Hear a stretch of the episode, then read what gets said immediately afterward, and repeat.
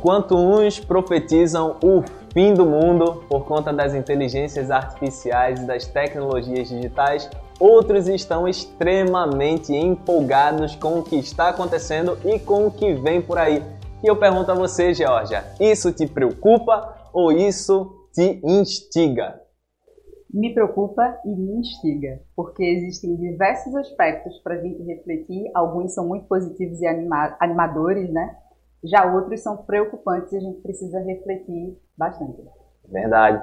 Eu sou o professor Davi Carvalho e hoje estou aqui no terceiro episódio desse podcast com a professora Georgia Ramini, do Departamento de Ciência da Informação da Universidade Federal de Pernambuco, que também é líder de um projeto de letramento digital que está aí alcançando e transformando a vida de diversas pessoas.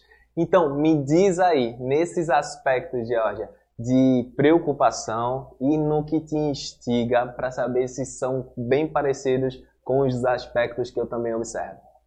Quando a gente pensa nas consequências de inteligências artificiais, de tecnologias digitais que são utilizadas tanto em informação quanto em comunicação, e aí eu estou falando como professora do Departamento de Ciência da Informação, mas aí a gente também reflete sobre outras profissões, sobre outros indivíduos na sociedade. A gente pensa que é óbvio que toda tecnologia ela traz uma série de aspectos positivos, traz mudanças que inicialmente a gente não sabe lidar e a gente vai se acostumando, a gente vai percebendo como elas são boas no campo profissional, no campo pessoal, mas também tem outros fatores é, que estão relacionados a está relacionado a uma reflexão ética que a gente precisa fazer, né? Que é como a gente vai fazer essas transições um exemplo, a gente está discutindo sobre a utilização de inteligências artificiais em diversas profissões, tanto do bibliotecário, profissionais de informação, mais administradores, advogados. A gente está discutindo sobre isso, mas tem uma outra, uma outra reflexão um pouco mais ampla que é se a gente tem um avanço muito rápido de tecnologias como essa, que conseguem substituir tarefas humanas, em pouco tempo, será que a gente tem a, a extinção de muitas profissões? Se a gente tem essa, essa falta de necessidade de profissionais, como é que a gente vai se organizar socialmente? Vão surgir rapidamente novas profissões? Ou a gente vai ter uma, uma quantidade muito grande de pessoas sem, é, sem trabalho enquanto a gente tem uma mão de obra muito especializada e pouquíssimas pessoas precisando executar, então é uma reflexão, é uma das reflexões que a gente pode fazer em relação a consequências negativas da utilização de inteligências artificiais dentro do aspecto social. Então, não é uma questão simples, né? Porque, como você falou, é uma questão que envolve o sistema. As inteligências artificiais, elas estão auxiliando na atualidade inúmeros profissionais, mas elas vão substituindo algumas profissões.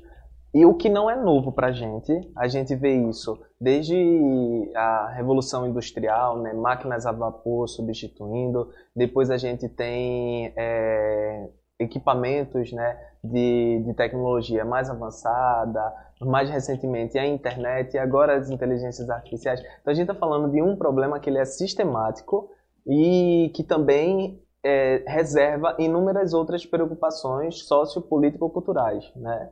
É, agora, para a utilização da, do, do, profissional da informação na atualidade, de que forma você percebe que está cooperando, está auxiliando nas atividades práticas, seja produção textual, correção, adequação de, a um público mais específico? O que tu tem observado que pode, ter, pode auxiliar? Olha, eu sou meio suspeita para falar de como inteligências artificiais podem ajudar no trabalho diário. Eu acho que pode ajudar em absolutamente tudo. O ponto da utilização de inteligência artificial para o trabalho, para qualquer trabalho, é como você pergunta, né? Todos os trabalhos, todas as atividades técnicas, inteligências artificiais ou qualquer programa de automação, ele vai ajudar o bibliotecário. E o bibliotecário ele já utiliza há bastante tempo, né? Quando você faz, por exemplo, importação de, de informações para fazer classificação, você já está utilizando um sistema ali que pega informações, né, que importa informações. Mas a gente pode pensar na utilização dessas tecnologias desde é, planejamento, né, planejamento para ações culturais, planejamento financeiro, da unidade informacional, fazer uma pesquisa de usuário, ajudar na elaboração de pesquisa de comunidade, como criar novas atividades dentro daquele determinado espaço, como trazer pesquisas específicas para usuários. Então, você pode utilizar em absolutamente todas as atividades que a gente aprende, né, que fazem parte do dia a dia de uma biblioteca ou de qualquer uma outra unidade informacional. Que massa! Então, a gente ainda, por mais que muita gente esteja preocupada com essa mudança paradigmática, a gente ainda surfa uma boa onda em que a gente pode ser auxiliado por essas inteligências para executar trabalhos mais rápidos ou com resultados mais relevantes. Com certeza.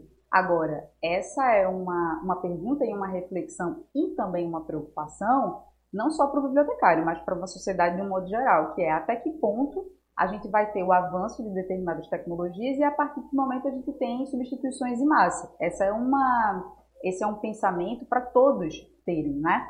Quais são as atividades que elas se tornam dispensáveis e a gente não precisa mais de humanos e a gente coloca elas para serem executadas por máquinas e quais são as atividades que a gente ainda precisa dessa supervisão humana. E aí a gente tem tecnologias como ferramentas e auxiliares. Que massa, então. Vamos continuar aproveitando que essas tecnologias estão nos auxiliando para produzir ainda trabalhos muito mais relevantes dentro da nossa área da profissionais da informação e no todo. Gente, essa foi a maravilhosa, a incrível professora Georgia Ramini. Professora, muito obrigado pela sua vinda, aceitar o convite e dedicar um pouquinho do tempo a bater esse papo massa com a galera. Eu que agradeço essa oportunidade de a gente discutir um pouquinho sobre esse assunto que é tão contemporâneo e tão importante.